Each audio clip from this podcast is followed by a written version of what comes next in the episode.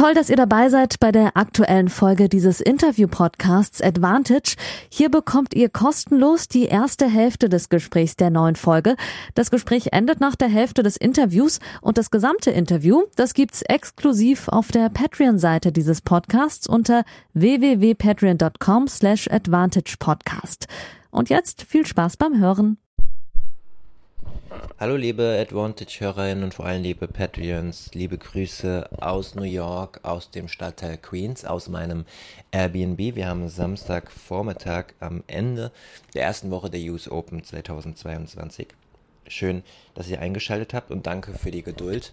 Äh, ich hatte ja schon vor drei Tagen eine neue Folge angekündigt. Das sollte ich vielleicht einfach mal lassen, wenn sich hier die Ereignisse überschlagen ähm, ich erkläre euch alles, was die Woche so passiert ist, wie es mir geht. Ähm, ich habe einen 20-minütigen Podcast aufgenommen mit Klaus Bellstedt. Das ist ebenfalls ein deutscher freier Journalist, äh, mit dem ich seit einem Jahr sehr gut auskomme und auch zusammenarbeite. Wir haben uns gestern Abend äh, im Medienzentrum bzw. im Mediapark draußen, wo die TV-Interviews geführt werden, 20 Minuten unterhalten, so ein bisschen über seinen Ansatz, über seine Schwierigkeiten als freier Journalist. Ich möchte euch heute ein bisschen mitteilen, wie es mir momentan geht als freier Journalist, ein Update geben, wie äh, schwierig oder leicht es ist, hier bei den US Open zu arbeiten. Ich habe ja davor auch ähm, durchgearbeitet in München, drei Wochen, wie ihr aus der letzten Folge wisst, hatte zwei Tage Zeit, um äh, zu waschen, um äh, klarzukommen und nach New York zu fliegen. Das spüre ich hier auf jeden Fall. Äh, und habe ganz viel erlebt. Wir fangen mal. Ja, wo fangen wir denn an? Wir fangen mal vorne an einfach. Ähm, vielleicht zu meinem, ja, zu meinem Status momentan. Ähm, ich habe bei den European Championships gearbeitet in München. Das könnt ihr in der letzten Folge nachhören. Ähm, zusammen mit Dennis Heinemann, der jetzt gerade bei Eurosport äh, aus München die US Open äh, kommentiert in der ersten Woche, der äh, vor drei Jahren noch Polizist war. Und mit einem meiner besten Freunde, Demian Duran, der auch kurz in dem Podcast vorkommt.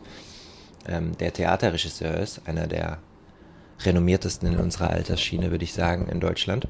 Der macht auch äh, Ende des Jahres ein Stück über Monika Seles, da gibt es dann hier noch ähm, genug dazu. Mit den beiden habe ich gearbeitet in München auf einer Showbühne, wo wir zweieinhalb Wochen lang Medaillengewinner interviewt haben, dreimal am Tag mit zwei Moderatoren und ich war dafür verantwortlich. Das war mein erster PR-Job äh, in meinem Leben, also Public Relation und nicht Journalismus, ähm, der gut bezahlt wurde, ähm, bei dem ich aber auch gleichzeitig gemerkt habe, dass ich auf jeden Fall Journalist bleiben möchte, dass ich ähm, alles schreiben und sagen möchte, was ich möchte und nicht nur Friede, Freude, Eierkuchen Interviews führe, dass ich auf Missstände aufmerksam machen kann, dass ich auch auf gute Sachen aufmerksam kann, wenn sie denn, wenn sie denn so sind. Mir wird ja auch oft vorgeworfen, dass ich äh, zu negativ sei. Das ist äh, meiner Meinung nach nicht der Fall. Ja, und deswegen habe ich mich irgendwie auf die US Open auch gefreut und auf wieder Journalismus, aber ich war ähm, vom Energielevel und vom mentalen Status her schon sehr angenockt, um ehrlich mit euch zu sein. Ich habe ja auch angekündigt, dass das der vielleicht ehrlichste Podcast wird äh, in den fast 80 Folgen in den letzten zwei Jahren. Ähm, und ich war mehrmals kurz davor, in den beiden Tagen äh, alles abzublasen, die Reise nach New York. Ähm, aus mehreren Gründen, habe es aber nicht gemacht. Ich fange mal mit den positiven Gründen an. Zum einen, es ist mein persönlicher äh, Kalenderslam. Ich war dieses Jahr bei allen vier Slams vor Ort. Melbourne, Paris, London und jetzt hier New York. Ich war bei allen Grand Slams schon äh, dreimal. New York hatte mir noch gefehlt. Ihr kennt die Geschichte, dass ich äh, 2019 kurz vor meiner Reise zu den US Open beim äh, Tennismagazin gekündigt habe. Ich habe da eigentlich noch, noch nie über die Gründe gesprochen, äh, weil wir da auch im, äh, am Ende dann äh, im Frieden auseinandergegangen sind. Aber ich glaube, dass ich auf jeden Fall mit ein bisschen Abstand sagen kann, dass es darum ging, dass ich nicht mehr über meine Themen berichten darf, wie Doping und Sportpolitik. Äh, und dass ich einfach nur über Tennis berichten sollte und dass ich daraufhin dann gekündigt habe und dann noch nicht nach New York fliegen äh, konnte. Ich glaube, vier Jahre später kann man ähm, drei Jahre später, 2021, drei Jahre später, ich und Mathe, ihr wisst das, drei Jahre später kann man, glaube ich, konstatieren, ohne ähm, zu viel Selbstvertrauen zu haben, dass das die richtige Entscheidung war, dass ich äh, jetzt für viele nationale Medien schreibe, TV mache für die ARD und äh, mir den Arsch aufgerissen habe und darauf stolz sein kann. Aber ich war auf jeden Fall noch nicht hier. Deswegen habe ich mich durchgebissen zu Hause, habe die negativen äh, Gedanken und das Energielevel zur Seite geschoben und bin hierher geflogen. Hatte aber auch weniger Zeit, Angebote zu schreiben aufgrund der stressigen Zeit in München und habe das zum Beispiel auch erst vom Flughafen getan. Donnerstags früh in Frankfurt, also vier Tage vor dem Turnier.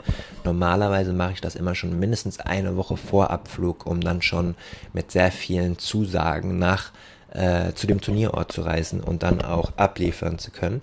Dieses Mal war es tatsächlich so, dass ich nur mit der Sportschau, mit sportschau.de schon äh, zwei Texte vereinbart hatte und mit den anderen Medien noch nicht. Wer jetzt die erste Woche verfolgt hat, ihr wisst ja, dass ich meine Veröffentlichung eigentlich auch in der Regel immer überall veröffentliche, hat vielleicht mitgezählt, dass es lediglich die Sportschau geblieben ist äh, und auch nur vier Texte plus meine TV-Arbeit, was äh, unterdurchschnittlich ist.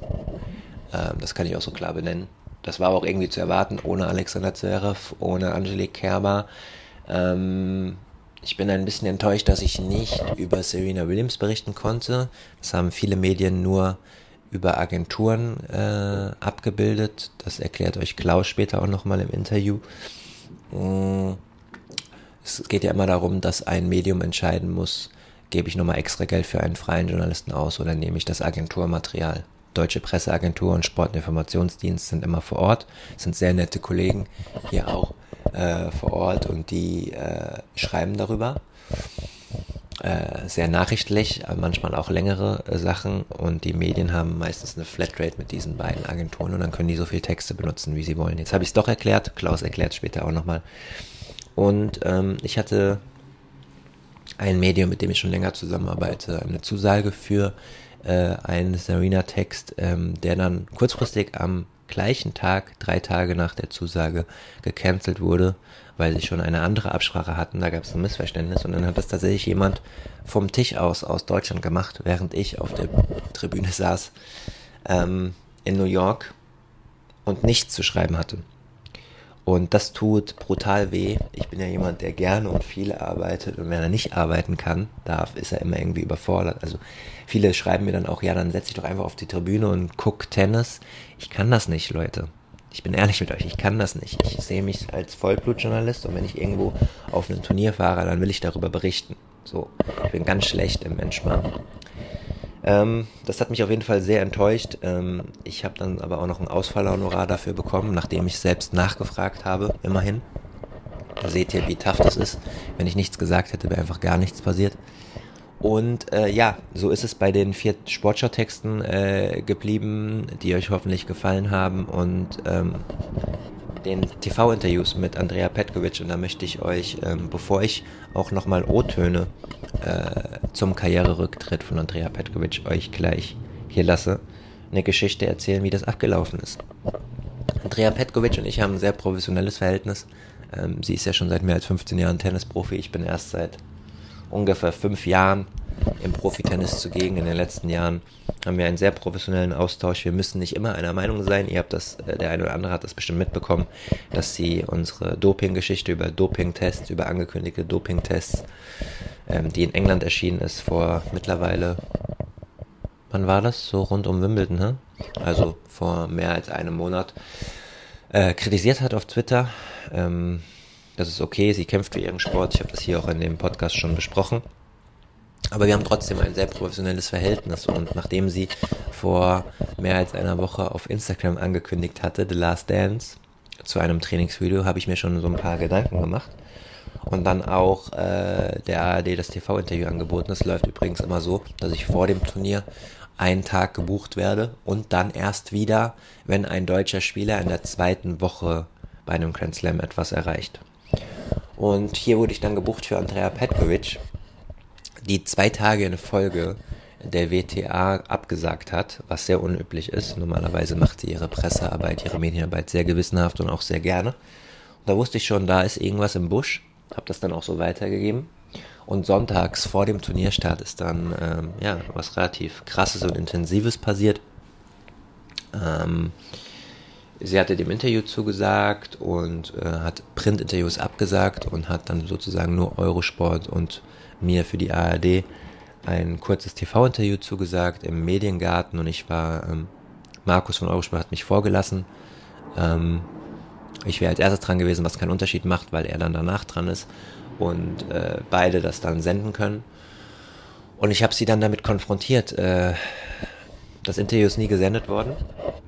Ich habe dann ganz äh, nett gefragt, Frau Petkovic, als allererstes, ähm, schön, dass Sie hier sind. Ähm, Sie haben vor einer Woche äh, einen Instagram-Post, etwas kryptisch unterschrieben mit The Last Dance, haben Sie uns irgendwas mitzuteilen? Und dann hat sie eine sehr ausführliche Antwort gegeben, dass sie ihr Karriereende äh, bekannt gibt und nur noch hier in New York spielen wird und vielleicht sich die Option offen lässt, noch ein Turnier in äh, Europa zu spielen. Ähm, aber dass es das hier war. Und es war ein bisschen vage noch gehalten, deswegen wollte ich einfach nur journalistisch meine Sorgfaltspflicht, meiner Sorgfaltspflicht nachgehen und habe gesagt, also äh, nur um das abzusichern, sie hören also spätestens am Ende des Jahres auf. Und dann ist ähm, Andrea Petkovic äh, sehr emotional geworden und hat das Interview abgebrochen. Also gar nicht böse mir gegenüber, sondern einfach nur emotional mit Tränen. Und ist äh, in die Katakomben verschwunden und hat uns auch keine Interviews mehr gegeben. Ich bin dann mit ein bisschen Abstand hinterher, habe auch nochmal mit ihr geredet, habe mich entschuldigt. Ähm, sie hat gesagt, dass es nicht meine Schuld ist, sondern dass sie einfach noch nicht emotional bereit war, vor der Kamera über sowas Wichtiges zu sprechen, was ich hundertprozentig verstehen kann. Als Journalist, der dann so ein TV-Interview verkauft hat, ist man natürlich brutal in der Zwickmühle. Aber sie wollte das Interview nicht gesendet haben, was ich natürlich respektiert habe. Aber im Gegenzug dazu hat sie mir äh, zugesagt, dass ich darüber einen Text schreiben kann, beziehungsweise eine Nachricht. Was ich ja dann auch, wie ihr gesehen habt, gemacht habe. Für die Sportschau, für sportschau.de sozusagen hatten wir das dann exklusiv. Es war brutal scheiße für Markus, weil Markus hatte für Eurosport gar nichts. Und äh, das ist einfach nur total blöd gelaufen. Ähm, genau. Ein Tag später ähm, sollten wir dann wieder ein TV-Interview machen. Sie war aber immer noch nicht bereit dazu und hat zehn Minuten vorher über die WTA abgesagt. Und erst nach ihrem äh, Erstrundenmatch gegen Belinda Bencic nach großem Kampf hat sie dann das obligatorische TV-Interview gegeben, was ich dann ja auch ausgestrahlt habe, beziehungsweise was der HR und die Sportschau ausgestrahlt haben. Das waren in meinen sozialen Medien. Könnt ihr auf meiner Twitter-Seite auch nochmal runterscrollen. Äh, unter Schneeern findet ihr das relativ schnell. Das mal nur so, wie das abgelaufen ist. Das waren also vier Tage Arbeit, immer wieder vorbereiten auf TV-Interviews und tatsächlich werde ich aber wahrscheinlich nur für einen Tag für das ausgestrahlte Interview dann auch bezahlt. Das war für mich natürlich auch emotional und auch nicht immer einfach und generell, auch wenn ich wusste, dass dieses Turnier finanziell nicht so lukrativ wird, wenn man mal vergleicht, dass ich zum Beispiel in Australien und London zum Turnierstart schon sieben Texte veröffentlicht hatte, ähm, und ich jetzt immer noch bei vier stehe, ähm, dann ist das einfach so. Ähm, ja, Jule Niemeyer äh, wird heute Nachmittag spielen und äh, gegen äh, in der dritten Runde gegen eine sehr taffe Chinesin und könnte sich ein Achtelfinalduell gegen Iga Swiatek äh, erkämpfen. Und trotzdem hätte da wahrscheinlich noch niemand Interesse dran für einen Vorschaubericht. Ich werde all, alle Voraussicht nach am Montag heimfliegen und äh, bin da vom Energielevel sogar froh drum. Äh, kann ich euch mal ganz ehrlich sagen. Äh, es ist sehr, sehr anstrengend. Ich bin sehr stolz auf mich, dass ich zwei Nachmittage frei gemacht habe. Ich bin in die Stadt gefahren. Äh, und das ist ja wirklich eine Stadt hier. Äh, es ist so krass, Leute. Was ich manchmal mache äh, auf dem Weg nach Downtown, ähm, steige ich einfach random an U-Bahn-Stationen aus und laufe einmal um den Block. Und die Außenbezirke sind so krass Multikulti. Es ist echt, die stehen draußen an den Straßen und grillen Mais und Fleisch und verkaufen das. Dann ist da ein kolumbianischer Stand, da ein asiatischer Stand. Viele Obdachlose, die Schere zwischen Reich und Arm ist brutal hier. Also wirklich brutal. Verglichen auch mit anderen Großstädten nichts. Äh, ist schon krass emotional und wenn man dann in Downtown ist, äh, es ist ein ganz anderes Leben und richtig krass und man wird überspült mit, äh, mit positiven Emotionen. Ähm, ich war am Ground Zero, ich war am ähm, Red Trade Center, an dem Memorial. Äh, sehr emotional für mich. Ich konnte mich noch genau dran erinnern, ähm, wie ich wie alt war ich da, elf Jahre alt war und mit einem Kumpel zu Hause gespielt habe, als meine Mutter panisch nach oben gerannt kam und gesagt hat, mach den Fernseher an. Ich fand es ein bisschen schade, ist so ähnlich wie am äh, jüdischen Denkmal in Berlin, dass da alles Selfies machen und Halligalli machen. Das nimmt ein bisschen was von diesem, ja, doch sehr historischen Ort weg. Aber da bin ich vielleicht auch ein bisschen zu konservativ. Ähm, genau, und dann war ich am Broadway, habe sehr toll äh, vegan gegessen, also wirklich herausragend. Essen ist hier äh, eine Katastrophe, wenn man arbeiten muss. Sehr ungesund, fast nur Fast Food. Äh, man muss ewig viel Geld ausgeben für gesundes Essen und das auch erstmal finden. Der Euro ist ja gerade da genauso wie der, wie der Dollar. Dementsprechend ist alles sehr, sehr teuer. Uber sind teuer, Essen ist teuer. Ähm, dementsprechend fliege ich auch am Montag nach Hause. Ich war am Broadway, es war super schön. Ich war in einem Stand-up-Comedian, äh, äh, acht verschiedene, im Stand-up-Club direkt äh, in, äh, am Broadway. Das war schön. Und gestern war ich nochmal äh, an einem See, direkt äh, mit der Skyline richtig schön. Genau, das mal so ein bisschen persönlich zu mir. Ich lasse euch jetzt zwei O-Töne da von Andrea Petkovic zu ihrem Karriererücktritt. Das ist für euch ja sicherlich auch noch interessant. Und dann hört ihr mich wieder. Dieses Jahr war das erste Jahr, dass ich äh, nicht so trainieren konnte, wie ich es wollte. Ich war, ich kam nicht mehr in, in meine Routinen rein. Es war ständig was. Ich hatte immer wieder kleine Verletzungen, die mich rausgebracht haben. Und die Ironie an der Sache ist ja dann, je mehr man aus seinen Trainingsroutinen fällt, desto öfter verletzt man sich. Ich habe die letzten vier Wochen äh, fast ausschließlich mit Schmerzmitteln nur trainieren können und trotzdem Schmerzen gehabt. Und, ähm, und das war dann letztendlich auch der ausschlaggebende Grund, dass ich es nicht mehr in der Form machen wolle, will könnte es mir aussuchen, hätte ich einen Körper, der für immer jung bleibt, würde ich noch 35 Jahre Tennis spielen. Aber ich glaube, das will dann auch keiner mehr sehen. ähm, aber ja, das war dann am Ende im Endeffekt der ausschlaggebende Punkt und fest entschlossen war ich dann in Cincinnati. Da wusste ich, dass die US Open das letzte Turnier der Court Nummer 7 hat sich ja nochmal sehr gefüllt, auch mit zunehmender Spieldauer. Kommen wir nochmal zu den Emotionen. Was haben Sie denn gefühlt so nach dem Break? Als Belinda dann super serviert hat und es zu Ende geht. Nehmen Sie uns mal ein bisschen mit, bitte. Ähm, ja, also es war okay. Ich habe mich, äh, ich war traurig, aber es war eher freudig. Ich glaube, ich habe eher, ich habe diese negativen Emotionen alle in den letzten Tagen rausgelassen und wirklich die letzten fünf Tage waren äh, sehr erschöpfend. sehr erschöpfend, weil es einfach äh, durchgehend emotional war.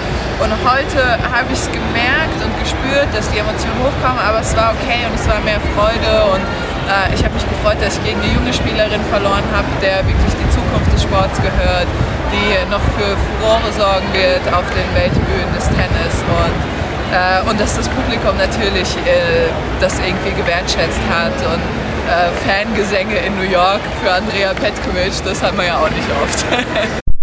Genau, das war Andrea Petkovic nochmal zu den Gründen ihres Rücktritts. Sicherlich alles sehr verständlich. Äh, sie ist ja eine harte Arbeiterin immer gewesen und wenn sie da ihr Trainingspensum nicht durchhalten kann, verständlich, dass dann mit 34 ähm, da irgendwann das Ende der Fahnensteine erreicht ist. Und äh, natürlich hat sie auch noch ein bisschen darüber gesprochen, was jetzt kommen soll. Äh, das hier auch nochmal für euch. Sie haben jetzt eine Pause angekündigt und ein zweites Buch. Können Sie da ein bisschen was zu verraten oder allgemein zu den nächsten Wochen, wenn Sie nichts verraten möchten? Aber es wäre cool natürlich. Äh, nee, es, es, steht noch nicht, deswegen kann ich nichts verraten. Es hat nichts damit zu tun, dass ich versuche, geheimnisvoll zu sein. Äh, aber ja, mein Ziel ist es wirklich äh, bis zum Ende des Jahres nochmal ein zweites Buch zu haben. Es wird mit meinem Abschied vom Tennis zu tun haben, das ist ganz klar. Ähm, aber ich muss noch so meinen Weg reinfinden und ähm, die nächsten Wochen, meine Schwester ist schwanger und ihr Baby kommt demnächst rausgeflutscht. Also mit demnächst meine ich wirklich in den nächsten drei, vier Tagen. Deswegen werde ich zusehen, äh, schnell nach Hause zu kommen und dabei zu sein. Das wäre meine letzte Frage gewesen, ob ja. heute noch ein kleines Abendessen ansteht, eine, eine Party oder ein Telefonat nach Darmstadt oder? Äh, ich glaube, heute lasse ich es ein bisschen ruhiger angehen. Meine Freunde sind schon besoffen im Garten. Ähm, die, haben, äh, die US Open haben uns einen Champagner gestellt, von dem ich natürlich nichts gesehen habe, aber meine Freunde dafür genug. Deswegen heute glaube ich eher ruhig und dann morgen, wenn ich alles ein bisschen besser verarbeitet habe, dann äh, wage ich mich nochmal nach draußen in New York.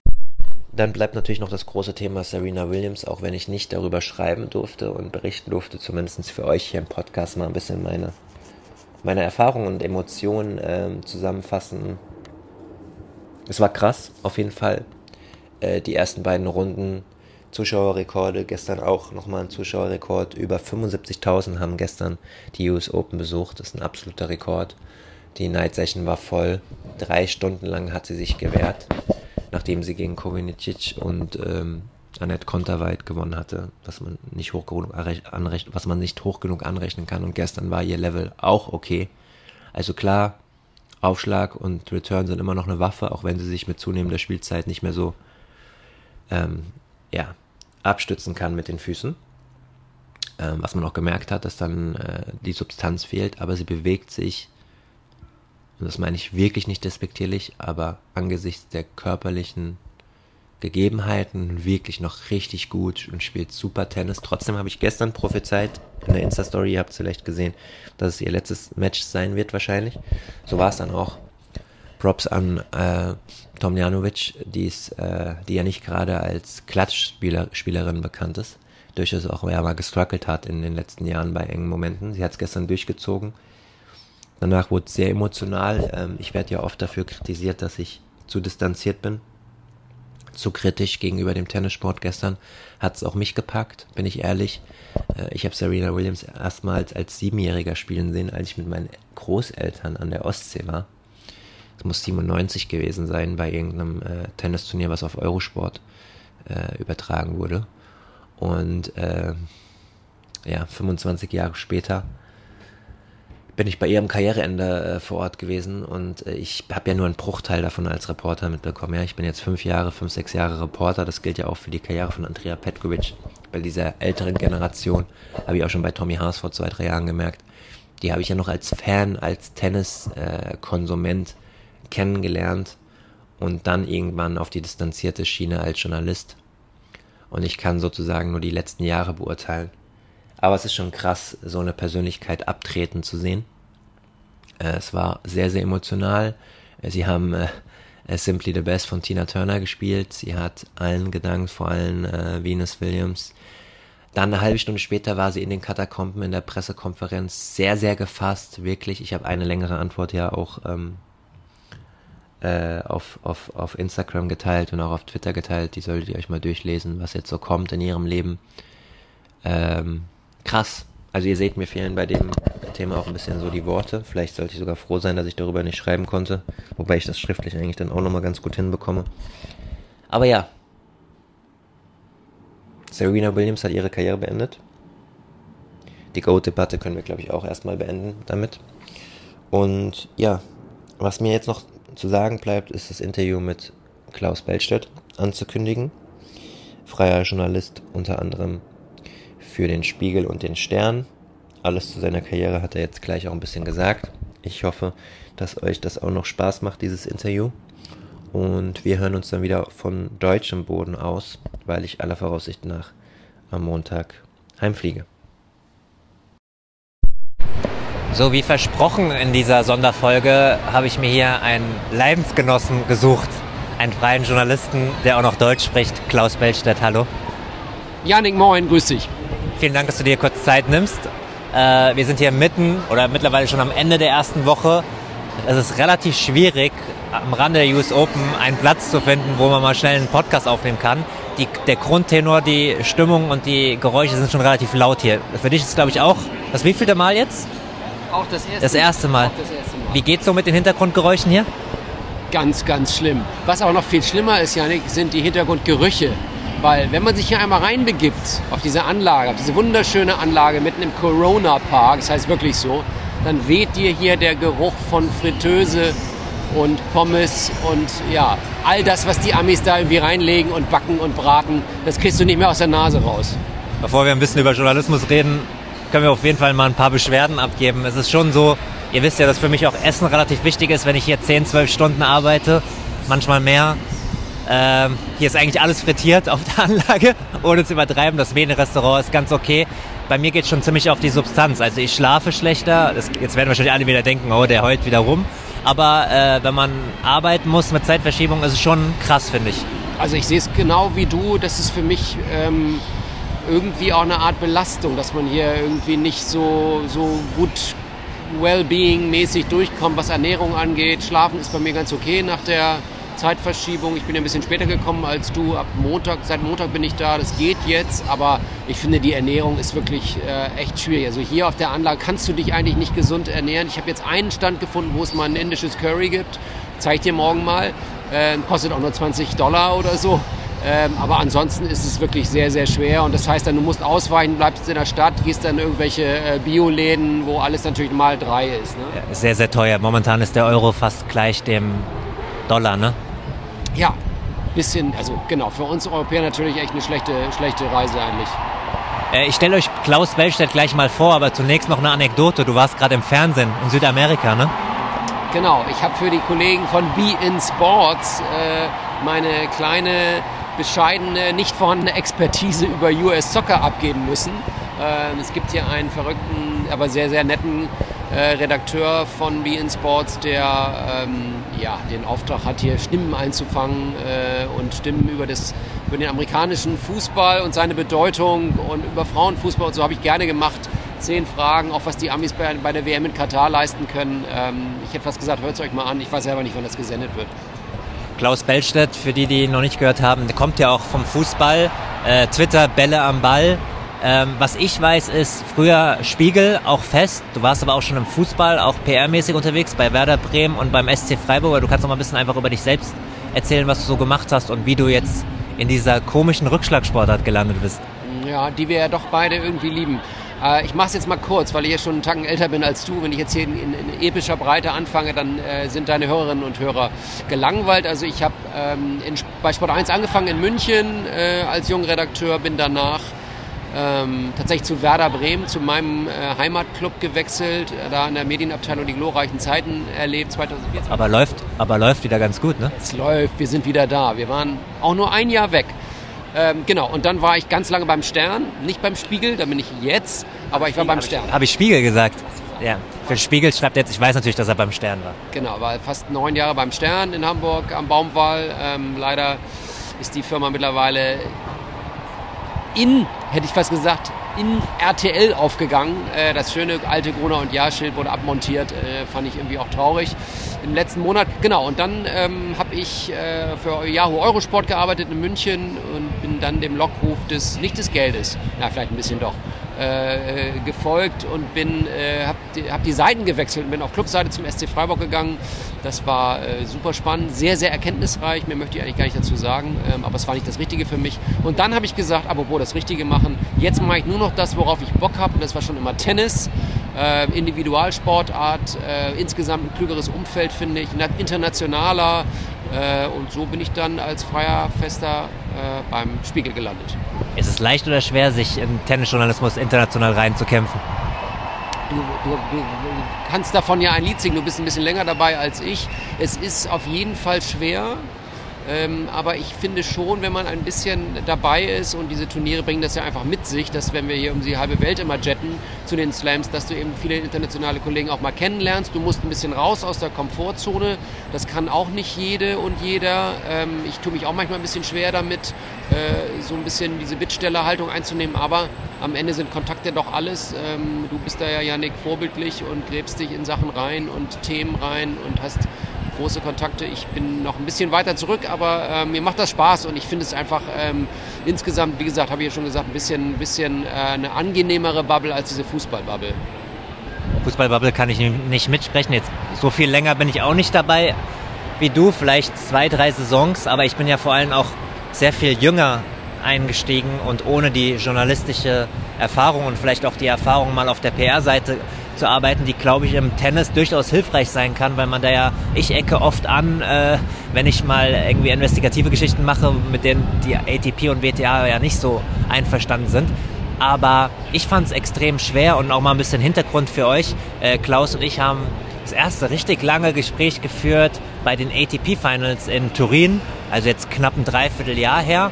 Davor kannten wir uns schon, aber glaube ich so ein bisschen Distanz gewesen, weil beide ja frei und man weiß nicht, wie arbeitet der oder nimmt er einem die Aufträge weg? Und wir haben uns jetzt eigentlich ja, angefreundet, kann man schon sagen, oder zumindest gut, gute Kollegen äh, und versuchen uns da gegenseitig zu unterstützen, was glaube ich auch nicht selbstverständlich ist. Ähm, ich gehe gerade nochmal durch. Ich glaube, wir sind die einzigen beiden deutschen Freien mit Doris Henkel noch zusammen. Doris Henkel macht mutmaßlich hier ihr letztes Grand Slam Turnier. Eine absolute Legende, die hat schon Grand Slam Turniere besetzt, bevor ich geboren wurde, Ende der 80er. Äh, absolut äh, auf, äh, bin ich immer dankbar, wenn ich in Hamburg, als ich in Hamburg gelebt habe, sind wir ab und zu Eis essen gegangen. Da habe ich dann einfach mal auch ne, die Klappe gehalten. Ihr wisst, das fällt mir schwer. Das wird eher schwer, ne? Dazu muss man dann aber auch stehen. Äh, aber ich glaube, davon abgesehen äh, sind wir die einzig richtig Freien, Freien, die mehrere Auftraggeber haben. Äh, und ich spreche auch immer sehr offen darüber. Und jetzt im, äh, in dieser Folge habe ich ja auch schon offen darüber gesprochen. Deswegen hätte ich jetzt gerne mal von dir auch nochmal die Einschätzung, äh, was ist gut und was geht dir manchmal auf den Zeiger, ohne Details zu nennen, die du nicht sagen kannst, aber mal ein bisschen ein Gefühl geben so.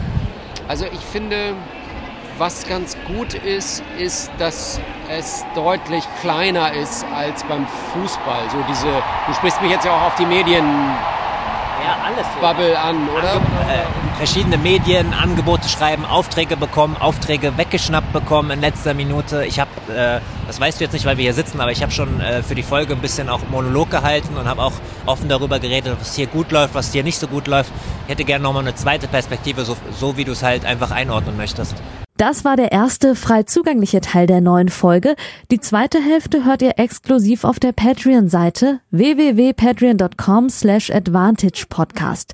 Dort könnt ihr mit einem kleinen monatlichen Beitrag dafür sorgen, dass es diese langen, unabhängigen Interviews ohne Werbung regelmäßig gibt und unterstützt zudem Yannicks unabhängige Arbeit als freier Journalist im Tennis-Doping- und Sportpolitikbereich.